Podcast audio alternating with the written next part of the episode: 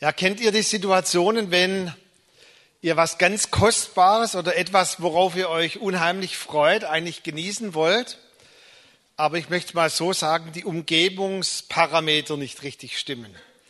Also ich mache euch mal ein Beispiel. Wir waren vor kurzem als Ehepaar in Esslingen in einem Restaurant. Esslingen hat eh eine Bedeutung, weil nach über drei Monaten, wo wir schon eigentlich zusammen waren, meine Frau mir endlich erlaubt hat, zumindest mal ihre Hand zu nehmen. Und so sind wir an diesen Ort gegangen. Äh, und da gibt es ein Restaurant, das liegt mega. Das liegt so, Esslingen, da fliegt, fließt da der Neckar durch und der teilt sich. Und inmitten von zwei Flussarmen ist ein super Restaurant. Wir haben uns super drauf gefreut und das Essen war auch super, aber lass mich mal so sagen, die Umgebungsparameter haben nicht so richtig gestimmt. Also nebenan war eine junge Familie, wo ich am ganzen so ein Team F-Flyer verteilt hätte. So kann man mit Kindern auch umgehen. Ähm, und die sind beinahe, haben sie schon unseren Tisch mit eingenommen. Äh, dann kam zuerst das falsche Essen und dann kam irgendeine Truppe, die musste gerade vom Fußball gekommen sein. Die haben dann an der Bar neben uns gefeiert. Und wir saßen da, mega Essen, aber Umgebungsparameter haben irgendwie nicht gestimmt. Das Gleiche ist mir passiert kurz vor Weihnachten, Samstagabend vor unserem großen Weihnachtsspecial, halb sechs fragt mich meine Frau, hast du eigentlich ein Hemd für morgen? Ja, eigentlich schon. Ich schaue in den Schrank, schaue nach dem Hemd und das ist irgendwie gewachsen, das hat mir nicht mehr gepasst. Und dann sind wir abends noch los und ich habe mich unheimlich gefreut, weil es gibt da so einen Laden, da kaufe ich immer so meine Hemden und die Verkäuferin so, habe ich mich schon drauf gefreut, das wird gut. Gleicher Laden, im Prinzip die gleichen Hemden, die dort sind, andere Verkäuferin, anderer Umgebungsparameter. War sehr schwierig, aber es hat noch geklappt. Und meine Frau hat dann noch abends das Hemd gewaschen und ich konnte in einem tollen schwarzen Hemd am Weihnachtsspecial predigen. Ja, als ich die Bibelstelle heute Morgen so vorbereitet habe, da dachte ich, das ist eigentlich eine Bibelstelle und ihr werdet es nachher merken, die findet viel zu wenig Beachtung, weil die Umgebungsparameter vielleicht ein bisschen schwierig sind. Und in der Bibel gibt es manche schwierige Umgebungsparameter, die uns manche Kostbarkeiten eigentlich vorenthalten. Es gibt da so im Epheserbrief manche Umgebungsparameter für euch Frauen, die ihr nicht so gerne lest und auch, wo wir Männer auch übrigens nicht ganz richtig oft auslegen weil eigentlich auch schon vom Alten Testament heißt es nicht, dass so im Prinzip die Frau ein Stück aus der Rippe herausgeschnitten wurde, sondern neuzeitliche Übersetzungen lehren uns endlich das, was eigentlich die Frauen schon immer wussten, dass die Frau das Herzstück ist des Mannes. Oh, hört sich doch ganz anders an. Ich bin ganz bewegt davon. Ähm, und in dem Bibelvers den wir heute betrachten, ihr werdet sehen, ihr kennt den Vers davor, den haben wir vorhin ganz lange gesungen. Das ist der Bibelvers im Römer 8, wo zum ersten Mal Dänemark in der Bibel vorkommt. Dänen, die Gott lieben, werden alle Dinge zum Besten dienen. Und ihr kennt auch den Abschnitt danach, wo es dann heißt, wer aber will uns von der Liebe in Christi trennen? Und dann gibt es in Vers 29, und dort heißt es von einer Vorherbestimmung oder die, die er vorausgesehen hat, die hat er vorherbestimmt. Und dieser Bibelvers, auch ein bisschen war ein französischer Reformator Calvin daran schuld, hat endlose theologische Debatten hervorgebracht über was heißt es denn vorherbestimmt zu sein und Prädestination und sind einige zu ewigem Heil, andere zu ewiger Verdammnis berufen ohne mal genau hinzusehen, in dem Vers geht es gar nicht so sehr um die Vorherbestimmung, sondern das erste Wort ist viel wichtiger, dass er schon von Anfang der Schöpfung einen Plan vorausgesehen hat, seine verlorene Schöpfung wiederherzustellen und jeden Menschen zurückzulieben. Und jeder Mensch erhält in seinem Leben einmal oder mehrmals die Möglichkeit, sein Rufen zu hören. Gott ist ein Gott, der von Anfang der Bibel, Adam, wo bist du? Bis zum Ende der Offenbarung die Menschen ruft, der Geist und die Braut, sie sprechen, komm. Und wer es hört, der spreche, komm. Und weil dieser Bibelvers jetzt in diesem Kontext steht, habe ich noch eigentlich ganz selten, ehrlich gesagt, eine Predigt über den Vers 30 gehört. Der steht nämlich dazwischen. Und mir ging so, als ich mal wieder Römer 8 gelesen habe, so über die Feiertage, Da dachte ich so, wow, gleich kommt es, denen, die aber Gott lieben, werden alle Dinge zum Besten dienen. Und dann kommt, wer aber will uns scheiden von der Liebe, die in Christus ist. Und dann wollte ich die Verse so überspringen. Und dann merkte ich, wie der Heilige Geist sagt, lies. So wie er manches Mal im Alten Testament zu Propheten gesagt hat, lies und isst die Schriftrolle. Lies.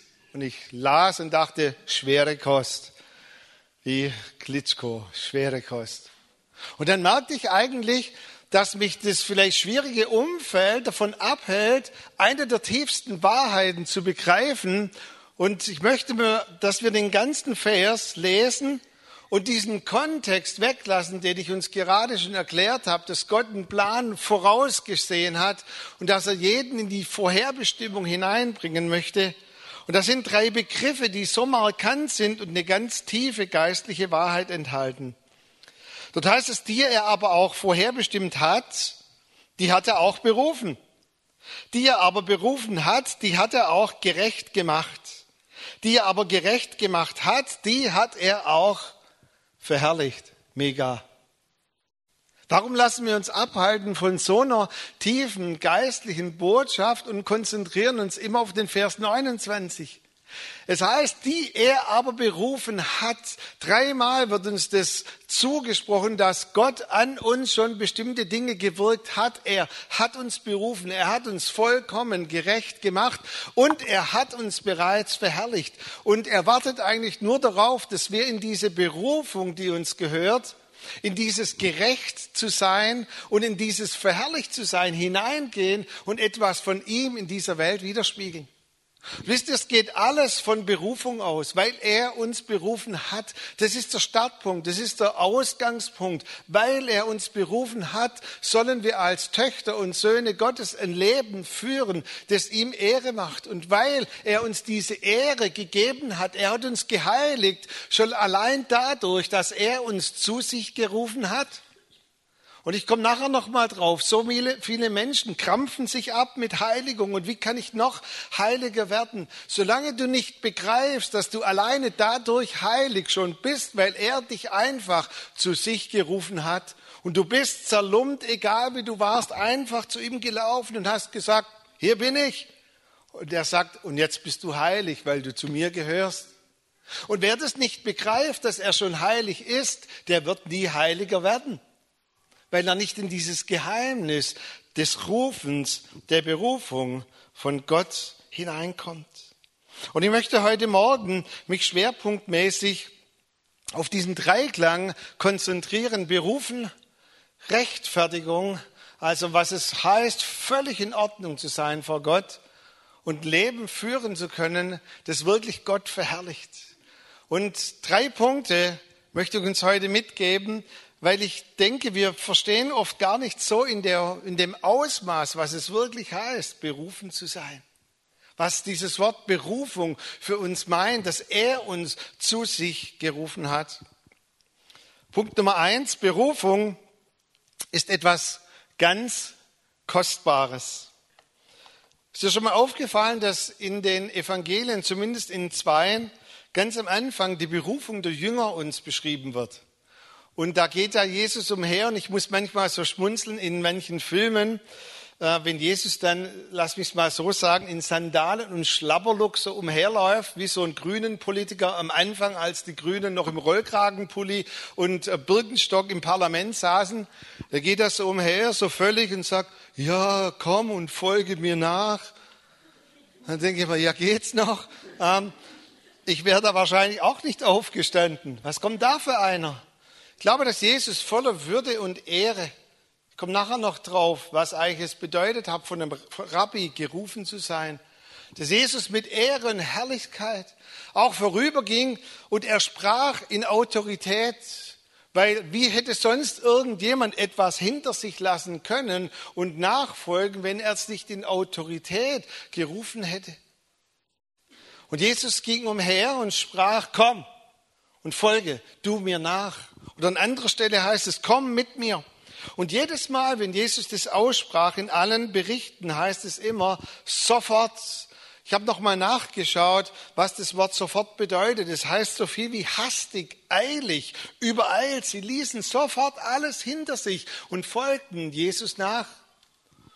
Hast du dich schon mal gefragt, warum die Menschen so überzeugt alles hinter sich lassen konnten? In der Zeit damals, der Zeit der Rabbiner, war es ein bisschen anders wie bei uns heute, wenn vielleicht Studenten oder Studentinnen sich bewerben für ein Studium. Du kannst dich ja an verschiedenen Universitäten bewerben und dann wirst du im Prinzip irgendwo angenommen oder nicht. Zur Zeit von Jesus, je höher ein Rabbi war in seiner Stellung, desto größer war es die Ehre, von einem Rabbi berufen worden zu sein. Und es war zweitens auch so, dass du dich im Prinzip gar nicht bewerben konntest. Du warst davon abhängig, dass der Rabbi dich in seine Nachfolge ruf, rief in diesen Kreis, wo er um sich herum scharte. Und es war eine riesen, mega Ehre, gerufen, berufen worden zu sein. Und als Jesus umherging, auch mit dieser Ehre, die natürlich als Sohn Gottes mit ihm äh, einherging, da wussten die Jünger vielleicht noch nicht genau, wer er war, aber es ging eine Autorität von ihm aus. Und sie wussten, dass wenn sie gerufen werden, dass es etwas ganz, ganz, ganz Kostbares für, für sie war. Und ich glaube, dass wir manches Mal, lass mich mal so sagen, nicht mehr wissen um die Kostbarkeit, was es bedeutet, dass der Schöpfer des Universums uns berufen hat dass er uns als würdig erachtet, dass wir seinen Namen tragen. Ich meine, manchmal habe ich so ein bisschen, soll ich sagen, ein angespanntes Verhältnis dazu mit dem ganzen christlich und Christ. Aber eigentlich, wenn jemand dich fragt, ob du Christ bist, dann ist es eine Ehre, weil du seinen Namen tragen darfst. Diesen Namen, der über alle anderen Namen ist im Himmel. Es gibt keinen höheren Namen, Jesus Christus. Und du hast diese Ehre, dass du Christ sein darfst, dass du ihm nachfolgen darfst. Nach dem Desaster im Fußball von der EM in Portugal damals hat der MV, der vor kurzem verstorben ist, Meier Vorfelder und auch Klinsmann haben wir hier viel zu verdanken, hat er diese Nachwuchsförderung angefangen, wo in Verbänden, Bezirken so bestimmte Stützpunkte aufgebaut wurde wurden. Und auch übrigens bei uns in Ditzingen, Hirschlanden ist ein offizieller deutscher Fußballbund Stützpunkt. Und ich war da, ich komme gleich nochmal drauf, weil unser Sohn, übrigens auch der Micha, war da eine Zeit lang im DFB-Stützpunkt. Und äh, die waren da und äh, da sind viele so kleine Jungs immer dabei gewesen und die haben mit riesen Augen manchmal das Training angeschaut und die wollten da unheimlich gerne dabei sein. Aber du kannst nicht einfach hinschlappen und sagen, wo bin ich auch mal dabei im Stützpunkt. Du musst berufen werden. Und ich weiß noch, als dann so ein Sichtungstraining war, in Ludwigsburg, Marbach war das damals, da war dann am Schluss, wurde die Berufung öffentlich bekannt gegeben.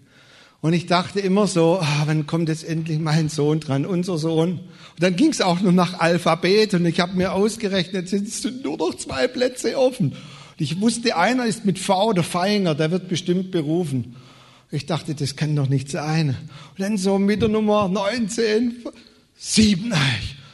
Oh, ich war sowas von angeturnt. Ich sah mich schon neben Yogi Löw sitzen und habe schon im Geist meinen neuen BMW SUV bestellt.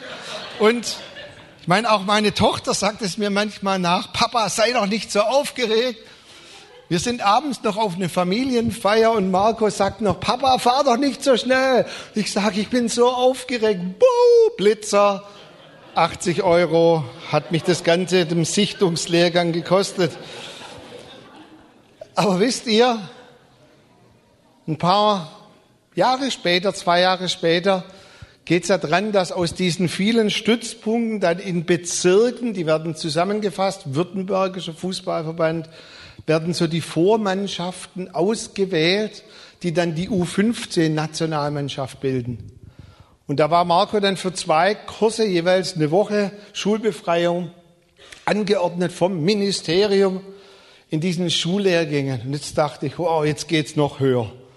Und ich ging dahin mit breiter Brust, holte ihn dann ab, als dann schon der Trainer auf mich zukam und mich zur Seite nahm und sagte, Micha, Es war knapp, aber es hat nicht gereicht. Wow.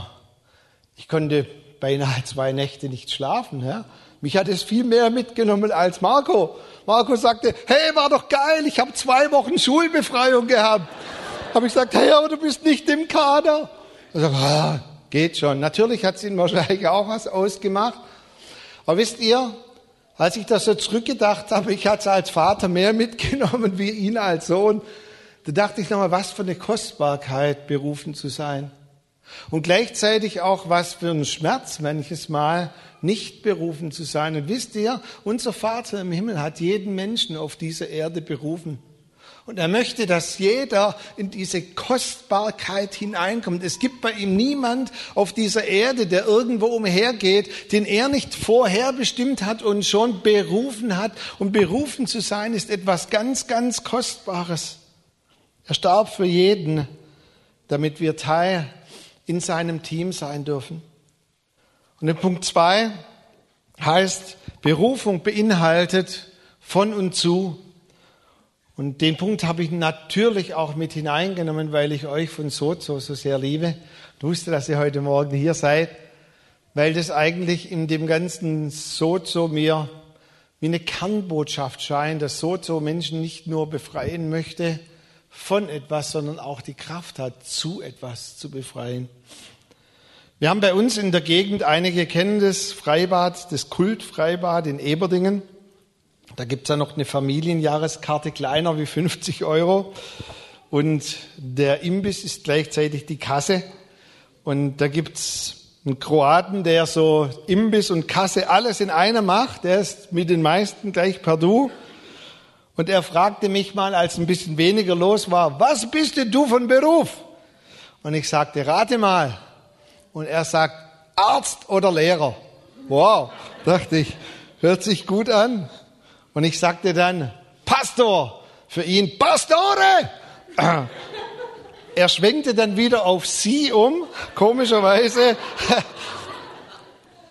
Und komischerweise sagt er seitdem meistens, wenn wir kommen, Pastore oder Herr von und zu. Und ich dachte immer, warum sagt der Herr von und zu? ist der Heilige Geist, der spricht auch im Freibad zu mir, aber ihr müsst euch jetzt nicht mich in der Badehose vorstellen, aber schon passiert, Kopfkino. Ich dachte eigentlich, dieser Mann spricht jedes Mal, wenn er mich von und zu nennt, eine riesen geistliche Wahrheit aus. Wisst ihr das?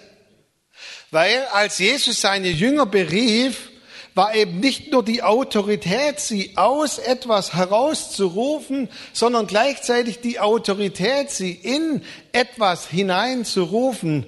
Folgt mir nach, ich werde euch zu Menschenfischer machen.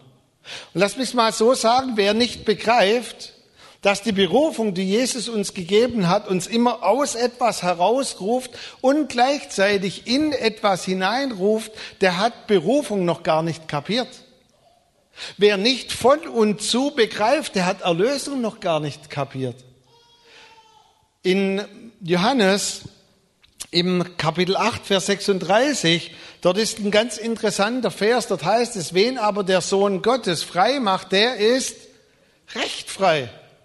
Warum eigentlich zweimal frei und dann auch noch recht frei?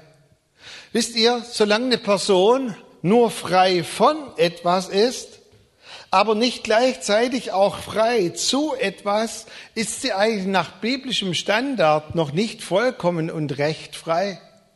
Wenn dein Leben geprägt war von Schmerz, wenn dein Leben geprägt war von Dunkelheit, wenn dein Leben geprägt war von vielleicht einer langen Wegstrecke, in dem du immer das Opfer oder der Mülleimer warst, wie wir es vorhin gehört haben, und Jesus dich herausruft und du alleine jetzt so bleibst, bist du noch nicht frei sondern befreit zu heißt, du sollst ein Gefäß werden, wie wir es auch in dem prophetischen Wort gehört haben, ein Gefäß, das zur Herrlichkeit Gottes auf dieser Erde lebt. Wir lassen immer etwas hinter uns und gehen in was Neues hinein.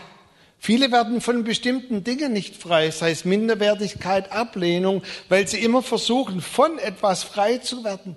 Wenn dich zum Beispiel Minderwertigkeit, Ablehnung dein ganzes Leben geprägt hat, dann bist du erst dann frei, wenn du anderen Menschen fähig wirst, in ihre Identität, in ihre Schönheit hineinzuhelfen, So wie es im Korintherbrief heißt, die, die wir vielleicht Schmerzen hatten, die, die wir oftmals hoffnungslos waren, wir sollen jetzt anderen reichlich Mut machen.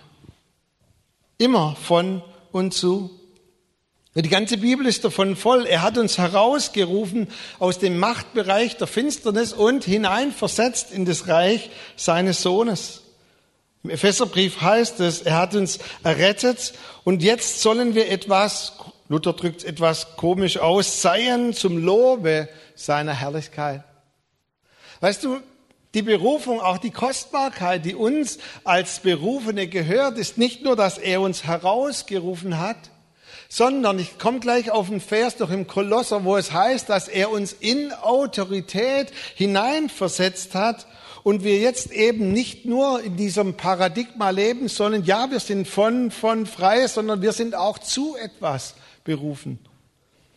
Kolosser 1,13 heißt es, denn ihr seid doch errettet aus der Macht der Finsternis und versetzt und dieses Wort versetzt bedeutet so viel wie, ihr seid gewählt in eine Stellung der Autorität. Das bedeutet vielleicht für euch übertragen, wenn ihr im Betrieb in eine andere Position hineingerufen oder berufen werdet, also eine Versetzung in ein höheres Amt. Zu was für einem höheren Amt sind wir versetzt? In das Reich seines geliebten Sohnes in das Königreich seines geliebten Sohnes. Wir sind hier auf der Erde, um einen Unterschied auszumachen. Vorhin haben wir es gelesen. Was ist der Unterschied? Dass wir begreifen, wir haben schon Anteil an der Herrlichkeit. Und die Schöpfung um uns herum wartet, dass durch uns etwas sichtbar wird von dieser Herrlichkeit. Denn er hat uns bereits verherrlicht. Viele warten immer darauf und sagen, ja, wann werde ich endlich verherrlicht? Und sie träumen von diesem Moment, wenn diese Krone, vielleicht die Krone des ewigen Lebens dir gegeben wird und du vor ihm stehst und er krönt dich. Aber weißt du, die Wahrheit ist, dass er dich bereits gekrönt hat mit Gnade und Gerechtigkeit. Und wir haben diese Krone. Ich glaube, es ist vor einige Zeit wieder dran, ein bisschen Krönchen zu polieren sagt, ich bin eigentlich schon verherrlicht. Und wie kann ich diese Herrlichkeit, die schon in mir ist, viel mehr Raum verschaffen in dem Alltag, an dem Platz, an dem wir stehen? Wie im Himmel, so auf Erden. Sein Rufen hat Autorität. Ich habe noch aufgeschrieben, ist die Sendung ohne Vollmacht ist eigentlich völlig nutzlos. Und oftmals sind wir Charismatiker ja so gepolt, wir wollen immer mehr Vollmacht. Aber weißt du, dass Vollmacht ohne Sendung genauso nutzlos ist? Und wir haben eigentlich schon Vollmacht. Wir haben Autorität, aber diese Autorität wird sichtbar, wenn wir in die Sendung hineingehen. dann der letzte Punkt, lebt würdig der Berufung, mit der ihr berufen worden seid. Ich liebe diesen Bibelvers aus dem Epheser 4, weil ganze Epheser 4 ist ein ganz, ganz tolles Buch. Und zumindest so aus dem Kontext, wo ich herkomme, auch so in frühzeitlichen Bibelschulen, hat man den Bibelschülern immer beigebracht, was es heißt, würdig zu leben. Und wenn man aus so einer Pfingstheiligungsbewegung kommt, würdig leben, ein integrer Lebensstil, eine moralische Lebensführung und all diese Dinge, und das stimmt. Aber wisst ihr, wer nicht begreift die Kostbarkeit der Berufung, der hat keine Kraft, würdig zu leben. Wenn wir wirklich begreifen, was es bedeutet, dass wir berufen worden sind von ihm und dass er uns schon heilig gemacht hat, dann wollen wir alles daran setzen, dass wir dieser Berufung würdig leben. Und für die, die ja vielleicht an unserem Leitertraining L-Motion teilnehmen, es ist mit voller Absicht so geplant im Stundenplan, dass wir zuerst sehr, sehr viel Zeit darauf verwenden, dass jemand seine Berufung erkennt. Und ich bin absolut überzeugt davon, je mehr eine Person seine Berufung erkennt, desto mehr hat er die Kraft und den Treibstoff, würdig zu leben. Er will würdig leben. Er will dem König aller Könige Ehre bereiten. Er hat keine Lust mehr, sich irgendwo zu verstricken in den Dingen dieser Welt. Ein Theologe hat mal gesagt, wer begreift, dass er Schaf ist, benimmt sich nicht mehr wie eine Sau. Weißt du, eine Sau, die, die wahlt sich im Dreck, die sucht sich, die liebt es. Oh, Dreck, oh, da gehe ich wieder hinein. Hast du schon mal ein Schaf gesehen, das irgendwo Dreck sieht und Scheiße und sagt, oh, wie schön, da gehe ich hinein, ich wahl mich da mal drin und oh, wie toll ist das in der Sünde. Das geht zu seinem Hirten und sagt, oh, ich stink, ich brauche so und so. Ich bin absolut davon überzeugt, dass wir, wenn wir unsere Berufung wirklich erkennen, dass die Kraft freisetzt, ein Leben zu führen in moralischer Integrität, in Heiligkeit, ein Leben, das ihm Ehre macht.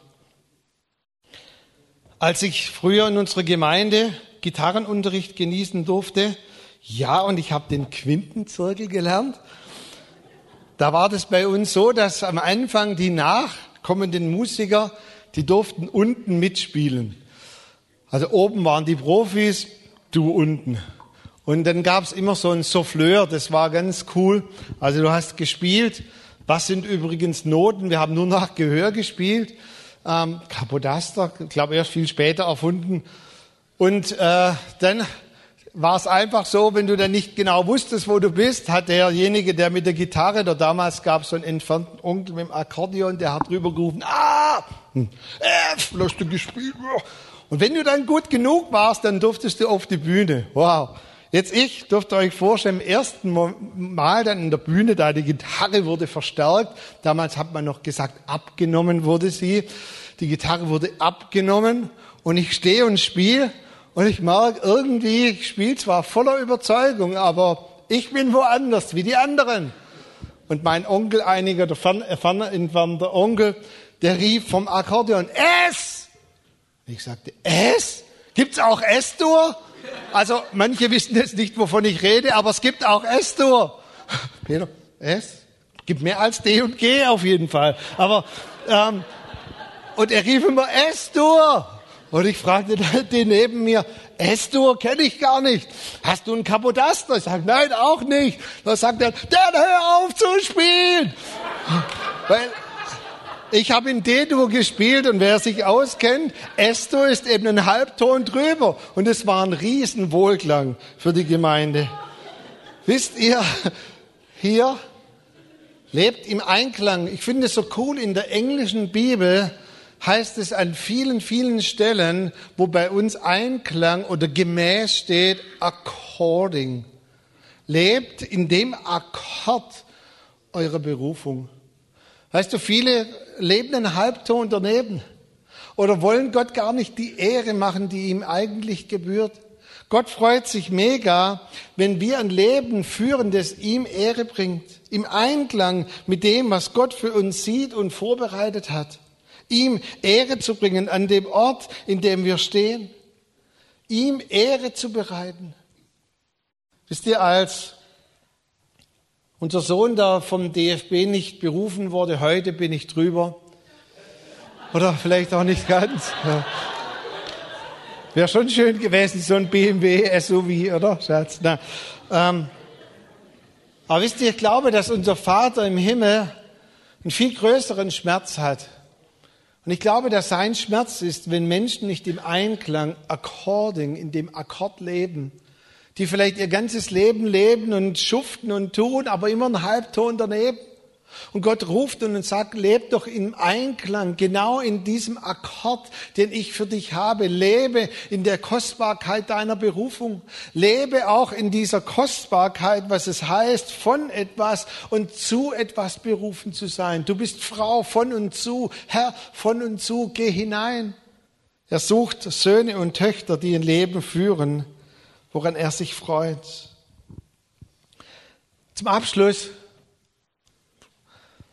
möchte ich, ich habe versucht auch mal auf Englisch, es gibt ja auch vielleicht zu viel, was wir auf Englisch singen und tun, aber ich fand es auf Englisch nochmal so, so herausstechend. Calling, Berufung, bringt immer einen Lifestyle hervor, der according ist, der in Übereinstimmung ist.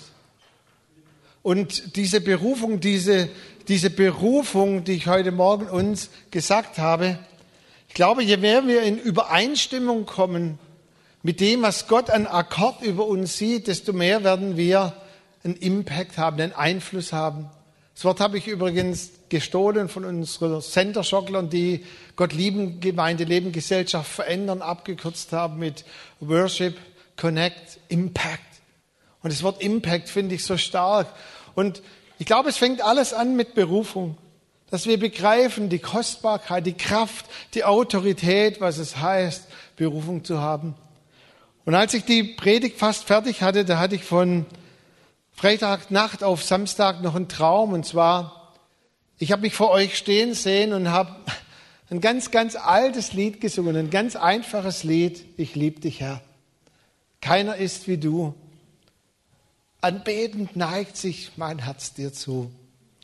Und dann heißt es an diesem Refrain, diesem zweiten Teil, Herr, lass mich ein Wohlklang sein vor dir. Weißt du, so, so oftmals habe ich dieses Lied schon gesungen, immer mit diesem Aspekt, Herr, lass mich ein Wohlklang sein in dem Sinne von, ich möchte ein Leben führen. Natürlich will ich ein integres Leben führen. Natürlich will ich ein heiliges Leben führen. Aber ich habe irgendwie so einen Hunger gesehen, als ich so im Traum vor euch stand, wie ich das so ausgesungen habe, dass ich vor allem ein Leben führen möchte, das im Einklang ist mit dem, was Gott für mich sieht. Und dass ich keinen Millimeter, keinen, keine Möglichkeit, einen Einfluss verpassen möchte in dem Bereich, in dem Gott mich hineingestellt hat, ein Wohlklang zu sein, ihm Ehre zu bereiten. Und ich habe dann spontan gestern Peter und Franzi gefragt, ob wir das Lied miteinander singen könnten als auch eine Antwort so auf diese Predigt. Herr, ich möchte ein Wohlklang sein. Warum? Weil ich dich liebe. Und weil ich neu begreife, was es eigentlich bedeutet, berufen zu sein, die Kostbarkeit, deinen Namen zu tragen, dir Ehre zu bereiten auf dieser Erde. Und vielleicht können wir das Lied einmal hören vom Worship-Team. Wir können einfach die Predigt noch so nachwirken lassen in unseren Herzen. Wenn du spürst, so vielleicht nach dem ersten Durchlauf, dass in dir auch dieser Wunsch ist, Herr, lass mich ein Wohlklang sein, according, genau in dem Akkord, den du siehst über meinem Leben, dann lade ich dich ein, einfach aufzustehen im zweiten Teil und mitzusingen, auch als eine äußerlich sichtbare, sichtbares Zeichen von deiner Entscheidung im Herzen. So wie Paulus auch immer wieder schreibt, es soll bestimmte Momente geben, wo wir unsere Berufung festmachen, wo wir hineintreten und sagen, ja Herr, wenn ich morgen früh aufstehe, ich warte nur auf Gelegenheiten, dir Ehre zu bereiten in meiner Arbeitsstelle, in meiner Verwandtschaft, in meinen Beziehungen. Ich möchte in Wohlklang sein für dich.